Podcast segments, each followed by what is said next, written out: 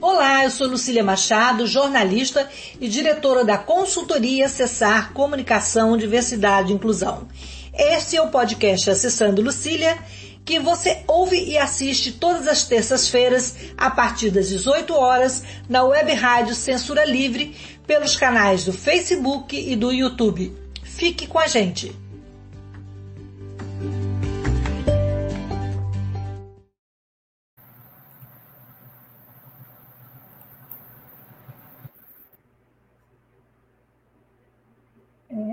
Olá, boa tarde. Quase boa, boa noite. É, boa é, tarde. Hoje, boa tarde, Elis. Boa tarde, Alessandra. É, hoje tarde. o podcast da sessão vai falar de um tema super importante, que é o Dia Internacional da Mulher. E para dividir comigo esse espaço de inclusão, eu trouxe duas convidadas e antes de apresentá-las, eu vou me descrever. Eu sou uma mulher branca, pelos castanhos, estou com óculos com aro fino dourado, eu estou sentada na minha cadeira de rodas, que não aparece nesse cenário. Eu estou num quarto, atrás de mim tem uma parede rosa salmão claro, um armário branco, uma porta e um porta-retrato colorido na parede da esquerda. É, eu queria, então, que vocês é, se apresentassem, escrevessem. É, Alessandra é uma das organizadoras do 8M no Rio e Niterói. Ela também é atuante nos trabalhadores da UF e temos também a Elis, que é uma doutoranda em psicologia, é uma mulher também engajada na luta feminista, no movimento muito, muito interessante e novo, né, que trouxe uma novidade aqui, que é o Batuque. Isso, ele, é, eu perdi aqui a minha cola, mas... É o Maracatu Baque Mulher. Isso. Então, eu queria primeiro que a Alessandra se apresentasse e falasse da importância é, das lutas e femininas nesse tempo de pandemia. É bom ter você aqui, Alessandra, é, para participar desse debate tão importante é, nesse mês de março, que marca a luta das mulheres.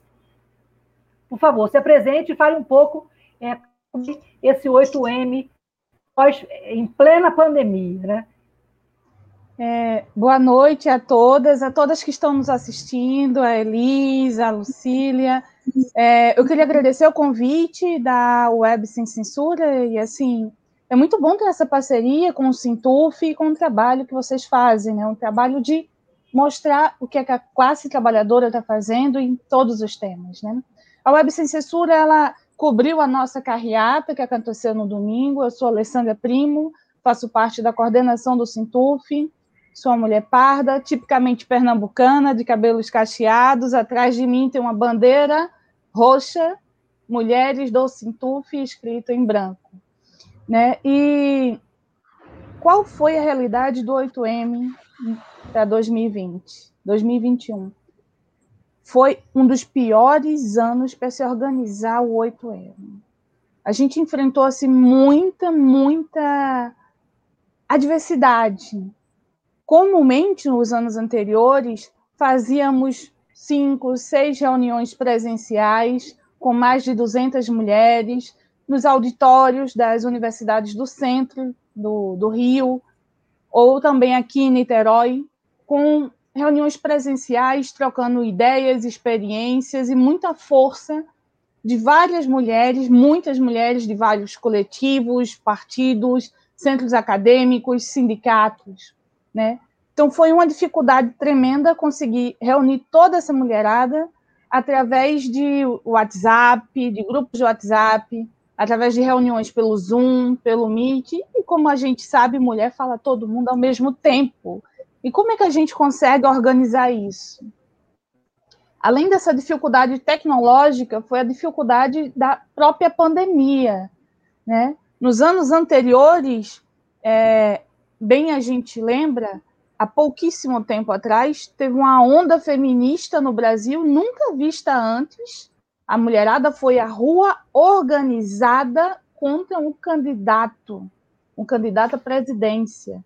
O movimento que foi conhecido como Ele Não. E milhares de mulheres foram às ruas. E assim são os movimentos de mulheres. Né? A mulherada vai toda à rua, se organiza, às vezes levam os filhos, levam as mães, as senhoras também. Então, fazer as atividades em plena pandemia, com isolamento social, com distanciamento, foi uma realidade diferenciada, que em muitos casos enfraqueceu o movimento feminista, em outros aproximou outras mulheres que não tinham condições de sair de casa, que acompanharam através de lives, participaram das carreatas, e aquelas que não tinham comorbidade puderam participar dos atos presenciais. Né? Foi uma realidade realmente muito diferente. A gente teve que batalhar e lutar bastante para que tivesse um 8M, tanto em Niterói quanto no Rio, que caracterizasse a luta da mulher, a luta pela vacinação para todas, pelo auxílio emergencial, contra o feminicídio, contra o machismo, contra a cultura do estupro. Né? Foi uma luta muito grande. Então, vamos ouvir agora a Banheira Elis, é, para falar também como é que ela está vendo esse movimento, para ela se apresentar e também falar né, desse importante trabalho que a música também, que o batuque pode trazer é como alento e como luta das mulheres nesse momento de pandemia e de estado política e de tantas dificuldades que nós estamos passando é, casa com os nossos filhos, na rua e também é, sendo mais alvo da violência doméstica, Elis. Como é que você, como psicóloga e estudiosa do tema, é, está vendo esse cenário? Boa tarde, Lucília. Boa tarde, Alessandra. É, boa tarde a todas, todos e todes que também estão aí participando com a gente. É, também aproveito para saudar a iniciativa da Rádio Web Sem Censura, agradeço o convite de poder aí me juntar para conversar e trocar algumas ideias e inspirações sobre esse momento, né? Ah, que bom, Alessandra, então você já conhece, né, o nosso, nosso movimento.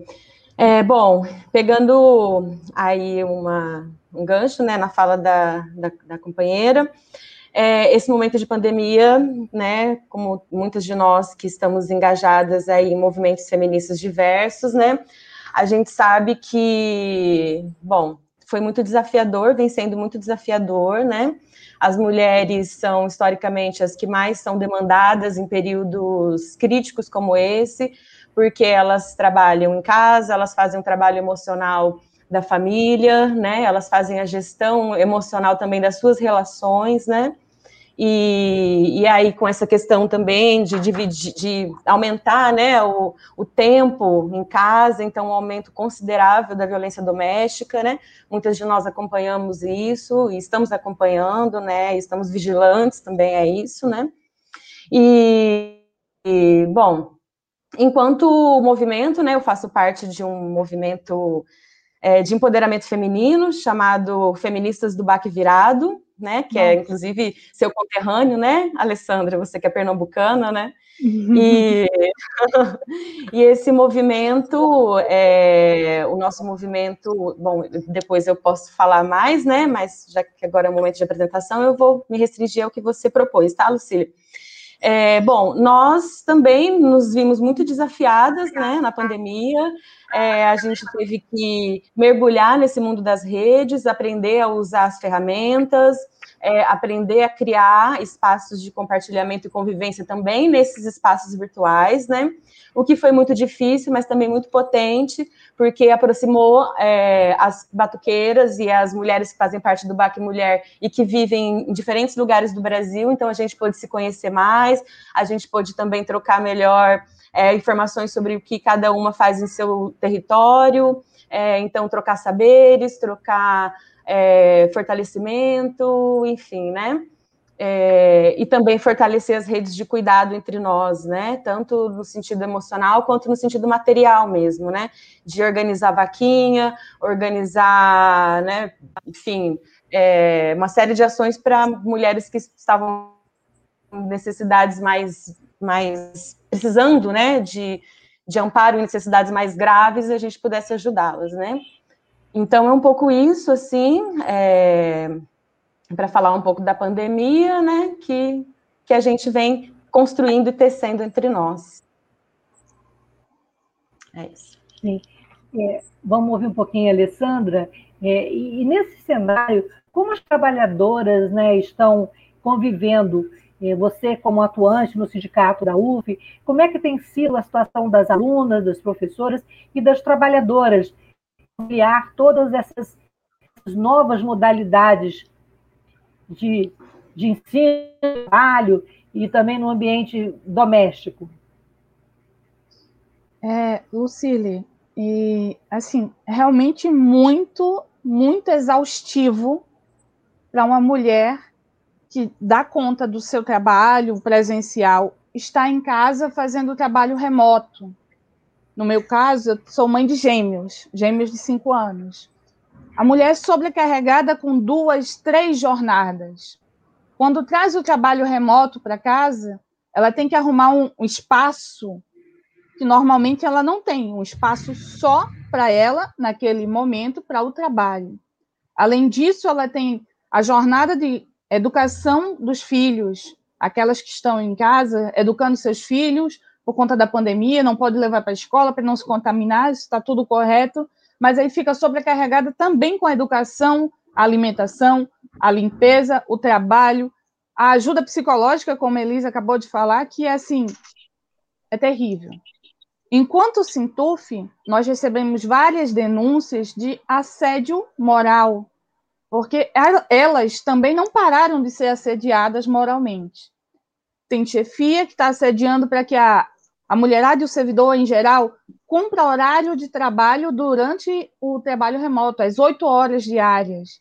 Só que o servidor pode fazer essas oito horas de madrugada, à tarde, pela manhã, no final de semana. Como é que conta esse horário? Então, muitos foram os casos de denúncias para que as servidoras, principalmente, dessem conta dos, dos seus afazeres, claro, mas de uma relação de bater meta, meta assim de trabalho semanal, de trabalho diário, de trabalho mensal. Muitas bibliotecárias que estão nos assistindo, elas têm que bater meta do lançamento de livros X, Y, de catalogação do, dos periódicos, sem levar em consideração que nenhuma dessas servidoras recebeu o Wi-Fi da reitoria, por exemplo. Todo o aparato tecnológico é do próprio servidor. Então, ele teve que comprar um computador que garantia uma banda larga melhor. Quem não teve, quem não teve condição de comprar um computador teve que melhorar o seu celular para poder trabalhar pelo celular. Tudo isso sobrecarregou, em principalmente, a mulher. Porque ela teve que fazer tudo isso. E será que sobrou tempo para si? Para si própria? Para a sua saúde mental? Para a sua saúde biológica? Né? Nós fomos sobrecarregadas com essa pandemia. E aquelas que não conseguiram trabalho remoto, que são as terceirizadas da UF, por exemplo, estão indo lá trabalhar todos os dias, estão sendo expostas ao vírus cada vez que pegam um coletivo lotado, Cada vez que elas pegam um coletivo lotado, elas estão sendo expostas ao vírus. Cada vez que elas saem de casa, elas estão sendo expostas ao vírus. Nem todas as trabalhadoras conseguiram ter o trabalho remoto. Ou melhor, a minoria que conseguiu. A, a grande maioria está sendo exposta aos vírus todos os dias, quando sai de casa para trabalhar. Então, essa também é uma das lutas que nós feministas travamos aqui no Rio, em Niterói, né? A luta por melhores condições de trabalho e de vida para essa mulherada toda. Quando a gente tem um governo, a prefeitura, o, o governador, o presidente negacionista, que não entende que o, o aumento do auxílio, auxílio emergencial é para garantir que essa mulher tenha saúde, que ela possa criar seus filhos dignamente, enquanto não há cura para a Covid, enquanto não há vacinação em massa para todos. Por isso que essa, hoje, atualmente, é a nossa grande pauta é a vacinação para todos. Sandra, e eu queria que você falasse, enquanto pesquisadora, é, como é que você também está sentindo esse ambiente? É como o, ambiente que a, a Elis, no caso, né? Elis? Oi, tô aqui. Você está falando para mim? É que, você falou, é que você falou Alessandra, né? Aí acho que confundi um pouco. É, bom, é, eu concordo com a Alessandra, estou acompanhando essas questões da mesma maneira, né? Entendendo que, que essa questão do auxílio emergencial é uma bandeira principal desse momento, junto com a vacina, né?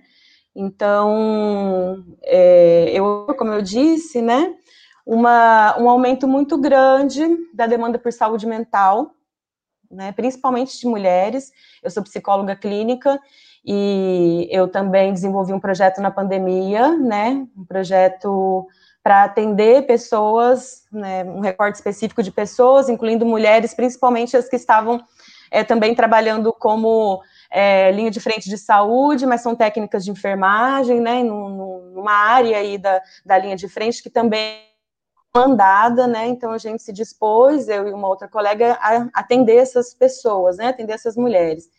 E então eu vou vendo, né, a partir desse trabalho clínico que eu tenho desenvolvido aí, né, é, na pandemia, um aumento muito grande da demanda por saúde mental, da demanda por cuidado, um desgaste imenso, como a companheira falou, dessas, dessas triplas jornadas, né, de trabalho e e também a possibilidade de ir se mantendo vivas, né? Porque são mulheres que que estão na linha de frente de muita coisa, né? Não só no, nesse campo também da saúde, que é majoritariamente é, composto por mulheres, né? Isso a gente não pode esquecer também, como em casa, né?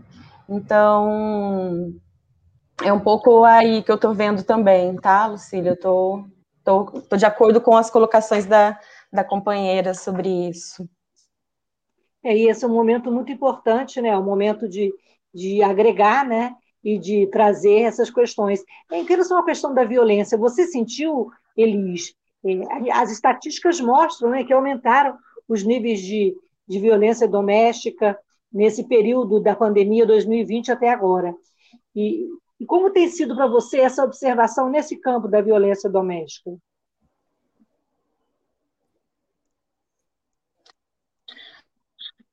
Bom, é, esse é um campo que envolve muitas, muitas, muitas camadas né, de, de análise, né? Você tem tanto essa dimensão é, da dependência né, relacionada ao trabalho, à sobrevivência, né? Você tem aspectos que envolvem essas características do relacionamento abusivo, né? Então, as dependências emocionais, como é que isso também se acentua num período como esse, que, em que as pessoas vão, ficam mais vulneráveis, né? estão expostas a todo tipo de sensação, porque a gente está falando de um inimigo invisível, né, né um vírus que, que ele está aí, mas a gente não sabe onde está, então isso nos afeta de diferentes formas, diferentes maneiras, né, e, bom, eu, o que eu tenho para dizer, assim, em relação a isso, é um pouco do que, do que, do que muitas, muitas colegas né, feministas vêm dizendo, né? A gente precisa encontrar maneiras nesse momento de acionar essas mulheres e de criar rede de cuidado para elas, né, dentro desse cenário. Né? Como que a gente faz isso? Se reunindo, construindo articulação, podendo construir debates, podendo construir é, práticas, né, que a gente pode se acolher, pode fortalecer, é, encaminhar, né, é, trazer informações sobre como proceder em casos de violência doméstica e, e seguindo, né, assim, as, o, que as, o que a gente já faz antes da pandemia, mas agora num contexto de pandemia, né. Então, e pressionando também esse é, desgoverno que nós temos, né, é engraçado vocês dizerem isso, né, que eu estava falando com uma, uma, uma colega, uns 10 minutos antes de entrar aqui no programa, ela é pesquisadora né, desse campo de atendimento às mulheres em situação de violência, e ela foi pesquisar na, nas páginas lá do, do governo como que estavam as, as políticas para as mulheres nesse contexto de pandemia, né? E aí ela foi encontrando coisas assim de 2016, período Dilma, páginas quebradas, links em que você não consegue acessar. Então, assim, complicado, né? A situação da gente nesse momento. É, a Alessandra quer complementar a fala dela? Posso, posso sim. É, o que a gente notou, assim, informes de jornais, televisivos, a estatística diz o número de homicídios diminuiu, mas o de feminicídios subiu assim, ó, muito, muito. Efetivamente, as mulheres passaram a passar mais tempo com os agressores, que em sua maioria são seus próprios companheiros. Né? Esses agressores, por sua vez, ou perderam o emprego, ou estão em home office, estão mais tempo em casa, mais tempo para agredir a mulher que não tem nenhum auxílio, nenhum programa que garanta a sua vida nenhuma medida protetiva, vamos falar assim, que garanta a sua vida. Primeiro que ela não tem casa de apoio. Aqui em Niterói a gente tem uma casa de apoio só que mal funciona. Mal funciona. Não dá conta de tanta gente. Não dá conta de acolher e receber a mulher. E se ela tiver filhos, ainda é outro problema. Né? Outro problema é as delegacias de mulheres. Como é que funcionam? Aqui em Niterói, por exemplo, quem atende são homens que já te jogam assim: ah, mas o que é que você fez? É muito complicado uma mulher que vai retratar uma violência que ela está sofrendo e que é recebida por um homem.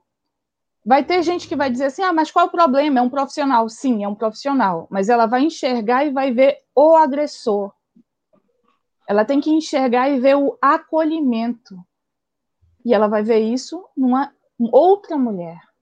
Ela precisa que ela seja acolhida ouvida para poder ser salva, salva desse agressor, para ela se empoderar e sair dessa situação. É, é e Elis, isso aí vem muito dentro do seu trabalho, né? Como é que você uhum. tem sentido essa receptividade é, das mulheres ao trabalho de vocês? É, elas estão se sentindo nesse cenário perdidas? Esse acolhimento é, é muito importante nesse momento. Uhum. Sim, isso que a Alessandra falou é muito bem colocado, né? Essa dimensão da escuta, né? Da escuta que barra acolhimento, né? Como é que a gente escuta o sofrimento de uma mulher e como é que a gente também se torna sensível a essas dimensões que, que a gente sabe que, que elas também envolvem o fato das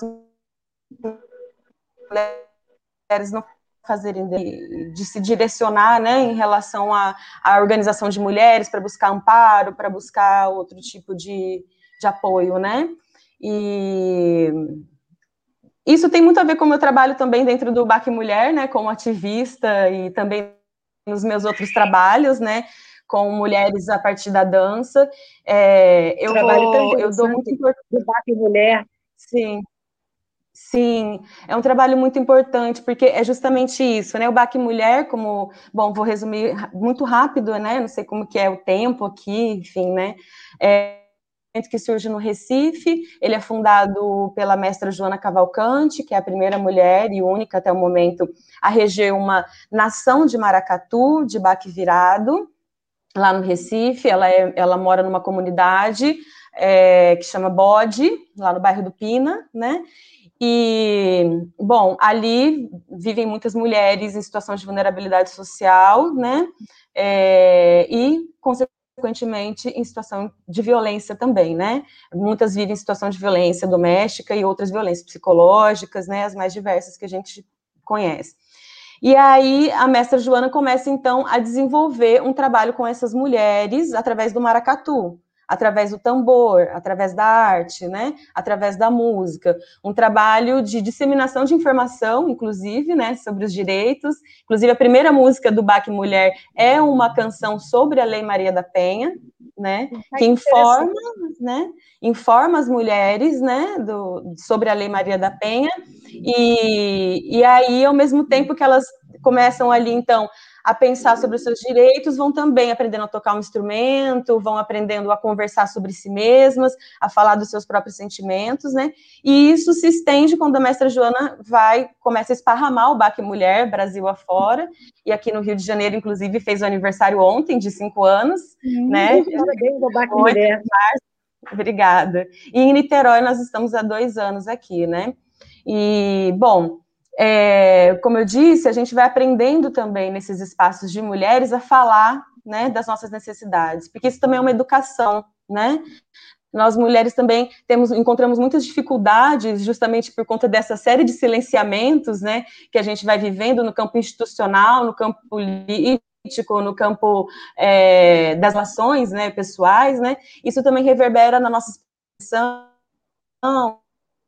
na, no valor que a gente dá, o que a gente sente, o que a gente pensa, as nossas próprias necessidades, né? Então, esses espaços de mulheres, né, tanto esse trabalho que eu desenvolvo é, com a dança do ventre, que eu também trabalho com dança do ventre e mulheres, né, nesse aspecto, e a, o meu ativismo no BAC Mulher é voltado para isso, né, para o um encorajamento, né, e o fortalecimento da, da, das próprias presposições, dos modos de ver o mundo, e assim a gente vai trocando também realidades, né? Porque no BAC Mulher, por exemplo, nós somos mulheres muito diversas, né? Nós temos trabalhadoras diversas, nós temos mulheres negras, muitas mulheres negras, a mestra Joana é uma mulher preta, então a gente também é, faz uma abordagem interseccional, né, do, do, nosso movimento, sempre discutindo essas camadas é, dentro do movimento feminista e dentro da realidade brasileira, né?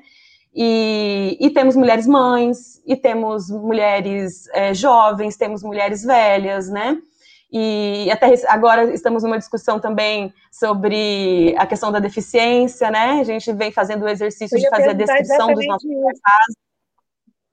Isso. É um exercício Sim, que a gente vem se propondo. Como é que é a inclusão das mulheres com deficiência? Como é a inclusão das mulheres com deficiência nesses espaços de ativismo cultural? Então, é, eu vou falar um pouco pelo meu, pelo meu trabalho com a dança do ventre, né? Como a gente trabalha com sons, né, e com gestos, então a gente pode trabalhar muito o toque, né, do corpo, né? Eu tive a experiência, eu tive a oportunidade de trabalhar com uma companheira que é cega, né, e que é uma grande ativista, inclusive do movimento brasileiro de mulheres cegas, que é a Wanda, acho que você conhece, né, Lucília? A Wanda Isso, Silva. Agora é aluna da psicologia, né? Por agora. Agora né? é aluna da psicologia, né? Então, com Wanda a gente trabalhava alguns sinais de sons, né? Então, a gente trabalhava sonoridade para pensar uma mudança do gesto corporal, né, e para ir entendendo e sentindo esse corpo, né. Agora, no Maracatu, Baque Mulher, nós ainda não temos essa demanda, ou pelo menos eu desconheço é, a, essa demanda em, em, termos nacionais do nosso movimento, né, ainda não apareceu em nenhuma reunião, né. O que nós começamos a fazer aqui em Niterói é esse exercício de fazer a descrição da divulgação das nossas oficinas, né, o que já vai educando também as pessoas, né, sobre as, a, as questões da, das pessoas com deficiência, né? Como você fez aqui no programa. Eu, e agora eu vou jogar a bola para a Alessandra. Como você, como pernambucana, ativista política, é, vê esse ativismo cultural é, tão potente, interagindo com essa política de, de sobrevivência das mulheres nesses tempos difíceis? Eu sou super fã do Baque Mulher, né? Quando eu, eu vim para o Rio, tem sete anos que estou aqui, eu fiquei morta de saudade do meu maracatu, pelo amor. E aí... Nossa, tem pouco tempo aqui, então. Tenho, tem pouco tempo. Então, assim que eu tive conhecimento que tinha o Baque Mulher aqui, eu não acreditei. Né? Então, fizemos parcerias, assim, teve apresentações em homenagem para a Marielle, que o Baco Mulher compareceu lá conosco pelo Sintuf, várias atividades, sempre que a gente pode, que eu consigo, a gente chama o BAC Mulher, como foi o, é, o último dia de zumbi, no 20 de novembro, a gente levou o BAC Mulher para atividade, né? Foi muito bom, tenho muitas amigas do BAC Mulher, a, a Aline, a Tenille, ah, adoro as meninas e assim eu acho de muita importância. A cultura muda um povo.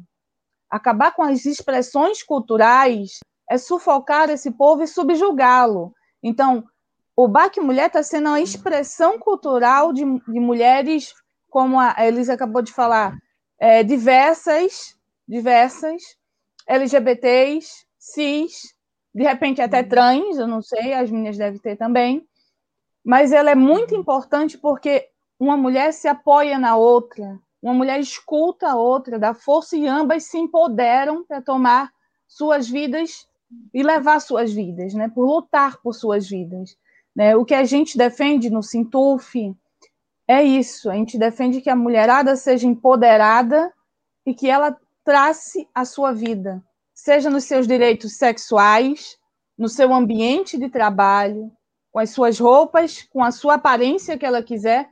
Quantas são julgadas porque tem um cabelo liso, cabelo cacheado, cabelo crespo, ou porque raspam a cabeça? Então, a gente defende que a mulher lute e conquiste os seus espaços. Né? E por isso que tanto a gente pede o fora Bolsonaro, porque ele tenta subjugar a mulherada do Brasil, todas, dividido toda a população em rosa ou azul. Por quê? Por que, que a gente precisa disso? A gente precisa lutar para derrubar o Bolsonaro e garantir a vida das mulheres, lutando contra toda a violência que a gente recebe, que a gente sofre, a violência psicológica, física, econômica, né? E construir uma cultura como o trabalho da Elise do BAC Mulher é importante para poder juntar essa mulherada, organizar e a gente derrubar também esse governo tão opressor. É, Alessandra, tava, a gente estava conversando com a Elis sobre a inclusão das mulheres com deficiência é, na dança, no Baque Mulher, é, na cultura, em todas essas instâncias. E como é que a inclusão da mulher é, com deficiência no movimento político, no movimento dos trabalhadores?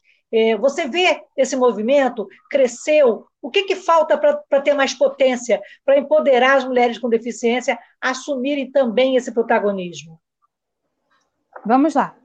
No 8M Rio, nas atividades de rua, a gente faz o pelotão de mulheres, e estas, o primeiro pelotão, é o pelotão das mulheres mães e as mulheres com deficiência ou necessidades especiais, seja de locomoção, visual e outros. Né? A gente tem esse cuidado de garantir a segurança destas mulheres e que elas participem, possam participar dos atos. A gente também tem o cuidado de fazer lives, cobertura das atividades para aquelas que não possam se locomover até as atividades, que elas possam participar assistindo, ouvindo. No movimento é, dos trabalhadores e trabalhadoras, isso tem sido um pouco difícil.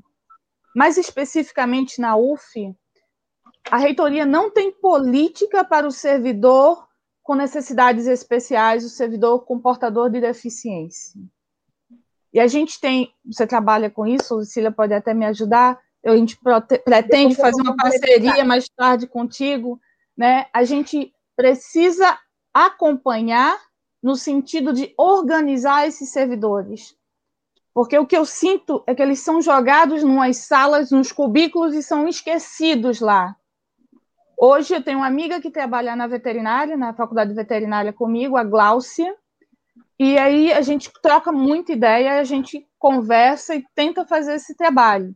Mas a reitoria não responde à altura para que a gente possa acessar mais esses servidores. Quem são esses servidores? Como eu posso chegar nesses servidores? Como o sindicato pode dar mais apoio a esses servidores? Né? Pois é, é esse é um momento dados. Muito importante. Hoje mesmo a gente teve uma reunião com a escola, de, com a governança e com o PDI, pessoal do PDI, que é da é, da alta gestão da UF, e a Mariana Seabra, que é responsável pela inclusão dos servidores, ela é da Projetos, do setor de qualidade de vida, ela colocou isso e ela tem feito uma pesquisa, é, é porque tudo é muito novo, a acessibilidade é, ainda não foi incorporada é, realmente, sendo redundante de corpo e alma, pela universidade, pelos servidores, pelos professores. Esse é um caminho é, longo, mas assim seria é, é até bom aproveitando aqui esse espaço, que não é da UF, mas assim, é um espaço também de, né, que a UF é a sociedade, somos todos, né, estamos todos imbuídos nessa luta, porque é, existe é, essa política de institucionalizar a acessibilidade e inclusão, né, em todas as esferas. Então, assim, eu acho que também aqui a gente pode é, marcar, né, um papo, essa aproximação, né, olha que oportunidade boa, né, de trazer é, a, a, situação do, do, servidor com deficiência, né, do pesquisador com deficiência, né, Elis? Lá, a Elis tem contato lá, nós temos doutoranda, Camila Alves, que é doutoranda, né, Elis? Agora temos a, a acabamos mais uma Wanda, é, então, assim, é, é, um longo caminho, uma, uma discussão muito produtiva e profícua, né, porque é, acessibilidade e inclusão, eu costumo dizer, é um caminho sem volta. Sim. E a gente não pode deixar é, e, e, e, é importante dizer que a Mariana Seabra ela tem esse trabalho de, do qualidade de vida do servidor, de alocar o servidor, de ver é, a ergonomia do local onde trabalha, porque o pior pior contexto que as pessoas com deficiência sofrem em todos os locais é a barreira atitudinal. É o olhar atravessado de que as pessoas veem a nossa deficiência e não veem a nossa competência. Né? Isso é uma coisa muito muito grave, é, assim, é uma coisa pontual na sociedade ainda hoje, né? Voltando a falar da Marielle, uma de vocês falou isso sobre a Marielle, e agora no dia 14, né, é, vão completar mais um ano é, sem, é, do desaparecimento trágico, né, do assassinato da Marielle, né, que foi um golpe muito grande né, na vida política, na, na vida das mulheres e na vida de uma, de uma, uma jovem atuante, né, e que tinha um trabalho tão importante, mas a Marielle deixou frutos. E eu queria que vocês nomeassem, a Elisa agora falando, é, é, qual a lição que a gente tira desse episódio, Marielle? E como é que isso influenciou? É, você, como pesquisadora, você como é que você analisa esse capítulo trágico da história feminina? Uhum. É interessante, né? Porque a Marielle ela, ela, era uma grande entusiasta do Baque Mulher, né? Aqui no Rio de Janeiro. É, era parceira, né? É, algumas de nós tinham é, muitas relações políticas e pessoais com Marielle, então é, o assassinato da Marielle foi algo que, que que nos envolveu muito, né, como, como muitas organizações feministas, assim, é, é, e nós fizemos uma, uma canção, o Baque Mulher do Rio de Janeiro fez uma canção, que a gente chama de Loa, né, para Marielle, né, que chama-se Marielle Guerreira, inclusive um, um, dos nomes dos nossos tambores é Marielle Guerreira, né, e, e, e aí o, o Baque Mulher também participou de alguns cortejos, né, o cortejo do, do ato ecumênico, né, que do ano passado, de 2018, a gente tocou, tocou essa loa, e, bom, Marielle Semente, né, como a gente sabe, né, então, muitas coisas têm sido produzidas, né, muitas, muitas lutas, né, continuaram, e marcando, né, esse assassinato, que foi uma história, um, um marco, né, de um período brasileiro também, né, que mo mostrou bem o período que a gente estava, né, revela um país também, revela um cenário para nós, o assassinato da Marielle, né, a gente não pode esquecer isso, né, e que reverbera, inclusive, nessas eleições, na eleição do bolsonarismo, né, e, bom, enquanto BAC Mulher, enquanto organização feminista, o que a gente faz é, é manter viva a memória e continuar lutando, né, como diz a música que a gente criou, né, Marielle Guerreira, sua voz não vai se calar. E, e agora, e Alessandra, fala um pouco desse episódio, Marielle, dessa semente que ela deixou e que a gente é, não pode deixar de falar, de estar tá na, tá na pauta de hoje e de sempre. É bizarro o que fizeram com a Marielle, né? Tudo indica que foi a milícia, que foi o, esse movimento político contrário às atividades de Marielle. O que, é que a Marielle pregava? Ela pregava a comunidade, ela queria uma comunidade sem violência, sem assassinato, sem feminicídio. Ela queria que as mulheres pretas fossem empoderadas, que pudessem trabalhar, andar de cabeça erguida. Mas isso incomoda a burguesia. Incomodou tanto a fala da Marielle que a assassinaram. Só que não a silenciaram. Né? A partir do da, assassinato da Marielle, Centenas de Marielles surgiram. A mulherada teve força e foi à rua. A mulherada teve força e se organizou. Se organizou elegendo mais mulheres, mais mulheres de esquerda, se organizaram em mais movimentos, em mais coletivos, né? E isso não calou Marielle e não, vão, não vai calar. No próximo dia 14, vai ter atividades pelo Brasil inteiro em homenagem, pregando justiça pelo assassinato de Marielle e assassinato do Anderson, seu motorista. Né? Em Niterói ainda está em construção a atividade, a gente deve ter uma reunião nos próximos dias para decidir como é que vai ser a atividade. No Rio vai ter várias lives, vários amanheceres, tudo descentralizado, mas depois eu posso mandar para vocês o calendário completo das atividades, pelo menos do Rio, para que a gente possa divulgar e pedir justiça por Marielle. Nós vamos ao intervalinho, ok, Lucília? Daqui a pouco a gente volta.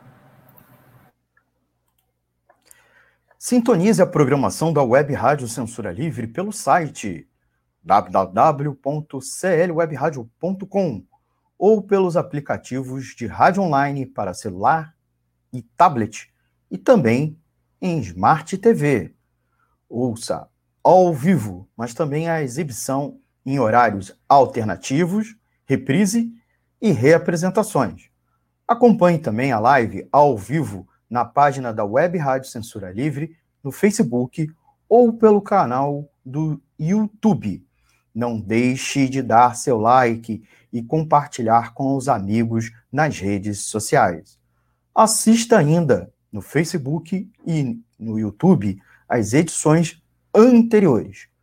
Procure-nos no YouTube em youtube.com barra c barra censura livre e se inscreva no canal. Não deixe de clicar no sininho para receber as notificações de novos vídeos. Web Rádio Censura Livre, a voz da classe trabalhadora.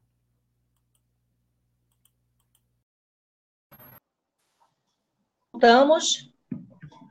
Intervalo rápido. É só para a gente falar um pouquinho do trabalho importante da, da rádio, né? Que é uma rádio que, da, que, da classe trabalhadora, é uma rádio sem fins lucrativos e, e que divulga exatamente as nossas ações, diversidade, inclusão, trabalho e todas as instâncias. E é uma rádio da região. Acho muito importante é, que a gente valorize né, a prata da casa. Falando em prata da casa, Elis, é, como é que você vê o movimento em Niterói é, e também na comunidade acadêmica? É,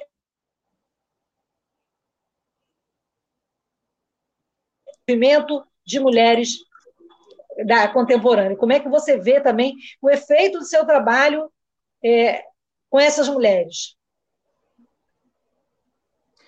Bom, como a Alessandra falou, né, pegando aí, né, acho que do, tem do, do, dois marcos, assim, né, de, um, de uma crescente feminista, né, tanto podendo se expressar pelas redes sociais, né, podendo é, é, levar os, os, as pautas feministas e essa discussão em torno das questões de gênero também através das redes, acho que isso é um marco aí nos últimos tempos, né, e e também é, eu penso também numa, numa discussão é, feminista interseccional, né? numa,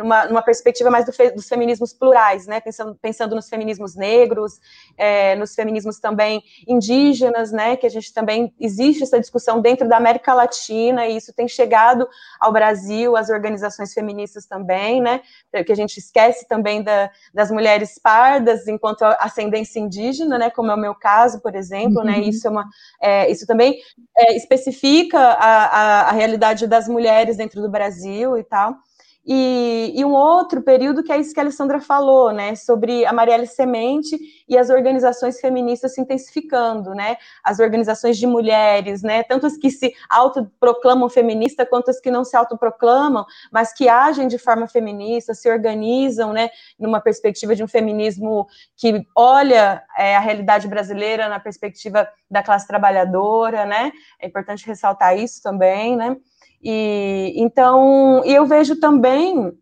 é, um trabalho né, de escuta no campo da psicologia, né, que está cada vez mais podendo é, aprofundar, né, é, sobre os saberes e as lutas das mulheres, né. A minha pesquisa de doutorado é nesse campo, né, é pensar como é que as mulheres se organizam é, de modo comunitário, né, e, e, e conseguem criar práticas de cuidado e resistência, né, que dão conta de pensar a vida, né? Então, e que, e que produzem discursos, interferem na cultura, interferem na formação, né? De psicólogos, por exemplo, né? Então, eu vejo um campo fértil, né? E como, como a gente sabe, a gente tem que estar sempre vigilante, né? Porque é, o bolsonarismo revelou isso, né? A perseguição veio para os setores, quais os setores, né? A gente pensa mulheres com deficiência, mulheres pretas, mulheres indígenas, mulher, as mulheres brancas, mulheres trans, né? Então, é, e aí vai, né? São a, a, as, os, a, as, as, as, chamadas minorias, né? Que na verdade somos maioria, né? que vão sendo afetadas, então a gente tem que estar sempre vigilante, né? Nesse processo. Mas eu vejo com muita potência, eu vejo com muita força. E, e a academia? A academia acolhe bem essa temática? Olha, eu, eu penso que acho que com as, com as, com as políticas de cotas, né, é, muitas temáticas começaram a se agitar dentro da academia, né? É, então, houve um aumento assim, de pesquisas, é, houve um aumento de grupos de pesquisa, de movimentação estudantil, é, de interlocução entre grupos, houve um aumento, né? Mas ainda é muito ainda precisa de muito espaço, né? A universidade ainda é um espaço muito muito complexo e bastante elitista ainda, né? E ao mesmo tempo é, dominado, né, um certo campo de incentivo à pesquisa, com bolsas, com, é, enfim, ainda dominado por uma certa maneira de pensar ciência, né? Então essas ciências que a gente chama de ciências de, com objetividades feministas ainda estão conquistando espaços, né? Ainda a gente ainda tem tem muito trabalho a fazer, mas tá, estamos aí, faremos esse trabalho. Com certeza. Alessandra, e no meio sindical, é, qual o espaço que as, é, os movimentos trans é, e as políticas de gênero têm ocupado e qual a resistência que também tem encontrado? É, esse é um tema muito bom, porque o Sintuf é ligado a uma federação nacional. Essa federação defende que cada sindicato tenha cota para mulheres, alguns de 30%, outros de 40%, outros de 50%. No Sintuf, nós somos mais de 75% da coordenação de mulheres. Mais de 75%. A coordenação geral é composta por duas mulheres, duas mulheres negras. Mas o Sintuf não é um, um exemplo é uma exceção. Ele não é um, um exemplo do que acontece em todos os sindicatos. Na maioria dos sindicatos, são dirigidos por homens que não dão espaço para as mulheres militarem por sua representação sindical. O que nós pregamos é que a mulher tenha condições de militar igualmente como o homem. Uma creche, entendeu? Um, um local onde deixar as crianças, com quem deixar as crianças, para que ela possa militar nos seus sindicatos, para que ela possa se organizar também. O que, é que eu sinto na UF? Eu sinto que as servidoras mães não têm o devido apoio. A UF tem uma creche que não abre para as servidoras, que antes do governo Dilma tinha vagas, poderia ter vagas para as servidoras. Mas depois de 2011, com o decreto da Dilma, as creches universitárias passaram a ser universais. Como assim? Não poderia ter vaga separada para a estudante, os filhos dos estudantes, dos servidores, dos docentes. E aí, por exemplo, hoje a creche da UF abre 11 vagas para crianças até dois anos e faz sorteio público Sorteio público para 11 vagas. Mais de duas mil mães se inscrevem todos os anos. É uma e é uma tristeza de... quando tu não é sorteado. Eu passei por uhum. isso, eu, tinha, eu tenho gêmeos. Eu precisava de duas vagas. E é um desespero quando tu não consegue uma vaga numa escola pública. Porque na escola é, particular você não consegue pagar. Revista, né? Toda essa política isso. precisa ser revista, né? Precisamos de políticas uhum. públicas, principalmente na universidade, para que garanta que uma estudante mãe consiga terminar seu curso. Que ela tenha, uhum. por exemplo, onde deixar seu filho, sua criança, no momento de sua aula. Para que as uhum. servidoras também possam ter esse espaço. Com a certeza. gente já lutou por isso no Conselho Universitário. No momento, a gente perdeu esse, essa batalha, mas a gente ainda não perdeu a guerra, a gente está se organizando e a gente vai voltar com esse projeto e vamos colocar para o Conselho Universitário novamente. É, são muitas lutas, não é? Elise, qual maior, é, voltando agora para Elis, é, nosso tempo daqui a pouco está terminando, eu queria aproveitar para saber mais é, do trabalho de, do, do DAC, e também queria que a Elis falasse qual foi a maior lição da pandemia, você enquanto mulher, enquanto pesquisadora, enquanto também psicóloga, que está fazendo esse trabalho que faz a diferença para as mulheres é, nessa pandemia. Uhum. Bom, vou falar tudo junto, né? Porque as coisas se misturam, né? Como uma, uma frase feminista, né? Que é o pessoal é político e isso, de fato, é muito material e muito concreto, né? É, para mim, a pandemia, ela trouxe muito uma coisa de colocar os meus saberes, né, em prática mesmo, né? É, como no sentido assim, bom, eu estou falando de organizações comunitárias de mulheres, de fortalecimento, empoderamento, cuidado, né? E como é que a gente mantém isso? Como é que a gente sustenta, né? A gente se abandona, né, no meio de um contexto como esse, ou a gente dá, cria sa saídas coletivas a partir do que nos é disponível, né, do que está como possibilidade para a gente seguir vivendo, seguir construindo é, as ações que a gente acredita. É, então, para mim a, a, pandemia trouxe muito isso, assim, né? A possibilidade de, de recordar aquilo que eu acredito, né? O que, que tá, e olhar ao meu redor, né?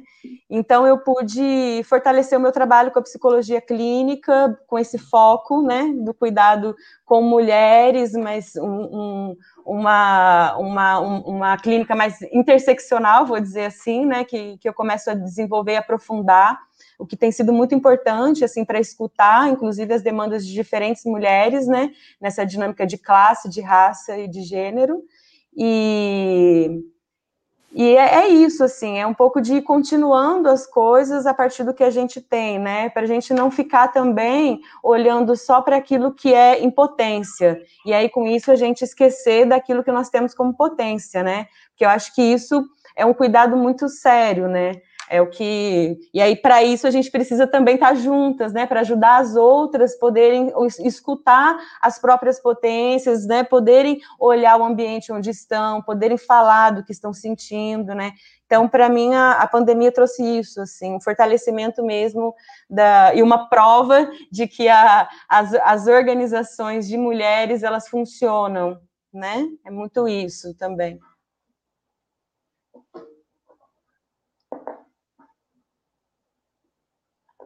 Ficou, ficou mudo, não estou ouvindo. Também não. Não está ouvindo? Ah, agora estou, agora estou ouvindo. Vou perguntar para a Alessandra a mesma coisa. Que lição que ela tira dessa pandemia? E qual a expectativa dela enquanto trabalhadora, enquanto mãe, enquanto mulher, é, para os novos capítulos né, dessa, dessa aventura que a gente está vivendo?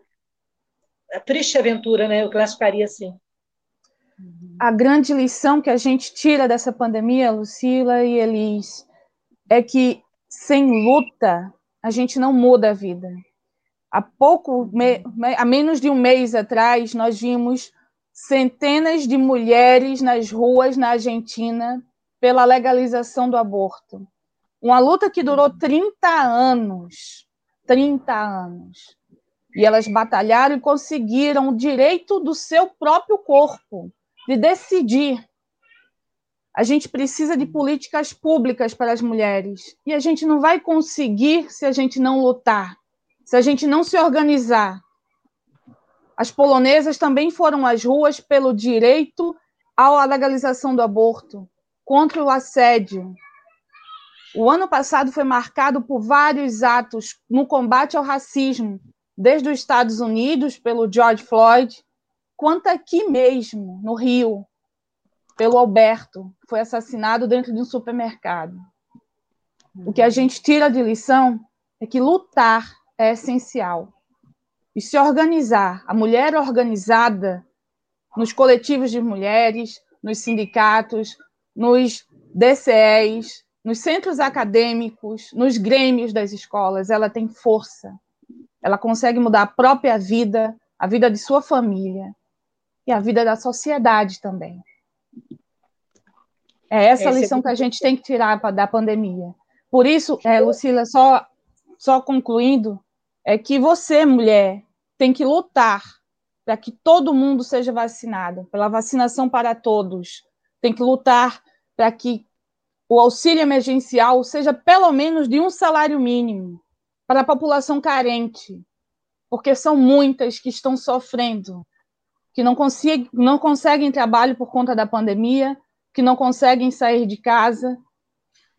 Isso é um direito. E lutar é essencial. Com certeza. Eu tinha pedido ao Antônio, eu estou sem acesso ao chat, é, para colocar agora no final é, um pouquinho da, do trabalho da nossa amiga Elis, tão importante. Oba! E eu não sei se o Antônio conseguiu aí acessar a minha mensagem.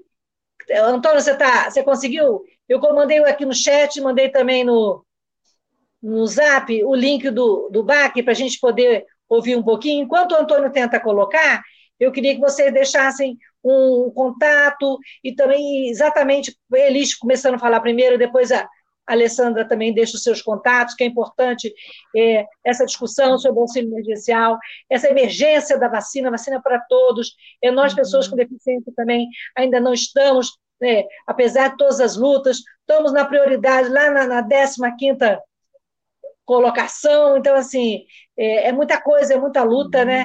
Sim. É, é muito empoderamento que a gente tem que ter para conseguir, né? Então, assim, uhum. eu queria muito que, que a gente aproveitasse esse, esse, esse momento aqui para isso, para colocar, né? Para poder a gente Sim. Essa, essa, essa, essa ter uma alegria, né? Ter, ter música, porque música é tudo, música é vida, e a gente consegue, quando a gente vê a música, né, a gente consegue mudar um pouco o mundo, mudar a situação, né? O Antônio uhum. vai conseguir botar? É... Tá dando certo aí? Ah, posso colocar um link sim. É que eu vi a mensagem dele aqui que não, não tinha visto. Peraí, vou. Com a conexão? Deu certo? É, eu, eu, coloco o link, Antônio? Não sei se sou eu que coloco ou ele. A conexão não está ajudando de novo. A conexão não está ajudando. É, Antônio vai conseguir aqui. colocar o batuque? O baque, o batuque, o maracatu? Um pouco de música para acalentar esse final de noite de terça-feira? Gente, eu queria agradecer demais a vocês por esse espaço. Lamentar mais uma vez a internet, que não colabora com a gente. É só para aproveitando o que você falou, é, ô, Lucília, eu queria dizer que eu queria dizer muito obrigada, né, pelo convite. Foi muito bom participar com vocês e Alessandra, só para dizer para você que a primeira tocada do Maracatu que Mulher em Niterói foi mesmo no Sintuf e foi no lançamento do livro da Marielle, né? Então, Marielle presente sempre. Vamos lá. É esse aí? Pode colocar esse aí, isso é uma live que foi realizada agora na, na pandemia, né? Do Baque Mulher do Recife. Aí da sua terra lá, né? Adoro.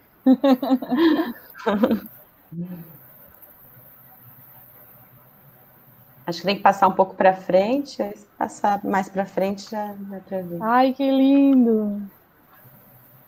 Essa que está na frente é a mestra Joana Cavalcante, né? Ela é fundadora, regente, enfim, muitas coisas.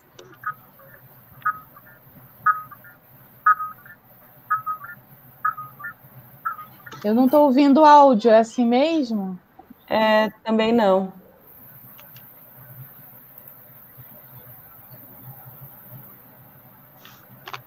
Enquanto não está saindo áudio, Elis, eu só queria complementar que no Instagram do Baque Mulher, eu acho que é do Rio, a Aline está dando é, oficinas de dança afro, uhum. de dança de banacatu. Uhum. A Tenille, de vez em quando, dá as oficinas também.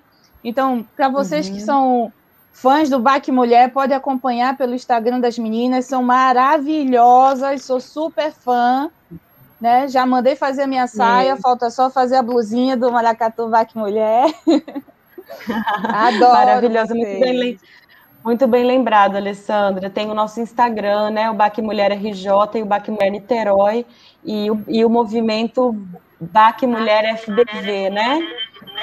E, e ali vocês podem se informar de todas as atividades, pode chegar, inclusive, que a gente está acolhendo e recebendo as mulheres nesse momento também, né?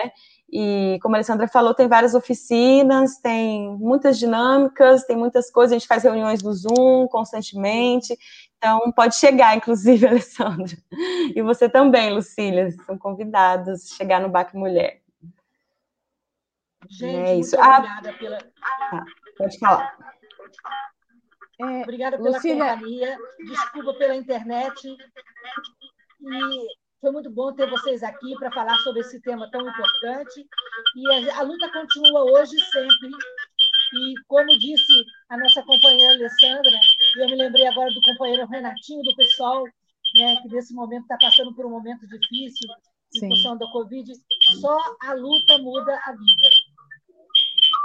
Muito obrigada, meninas, pela companhia e seguimos juntas sempre na luta, na música, é, junto com as trabalhadoras, junto com todas as mulheres. Muito obrigado, boa noite. Obrigada. Obrigada, foi um prazer. Beijo. Beijo. Gratidão.